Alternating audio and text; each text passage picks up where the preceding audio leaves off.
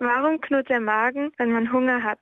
Ja, das Magenknurren, medizinisch übrigens auch Borborhythmus genannt, ist was ganz Normales. Also der Magen, der arbeitet blind. Er weiß nicht, ob er gerade etwas zu verdauen hat oder nicht, ob er leer ist. Er schafft einfach immer weiter. Er zieht sich ständig zusammen und versucht dabei Nahrung nach und nach in den Darm zu schieben.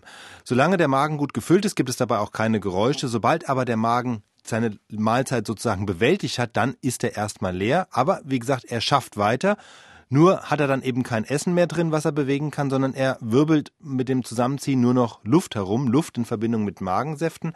Und das eigentliche Geräusch, das Magenknurren, das entsteht dann eigentlich am Ende, am Ausgang des Magens, am Übergang zum Darm. Das ist ja nur so eine enge Öffnung und wenn der Magen versucht, Luft da rein zu pressen, dann passiert ungefähr etwas ähnliches wie bei einem Dudelsack oder wie bei einem Luftballon, wenn man die Luft langsam rauslässt. Es gibt ein Geräusch und das hören wir eben von außen als Knurren.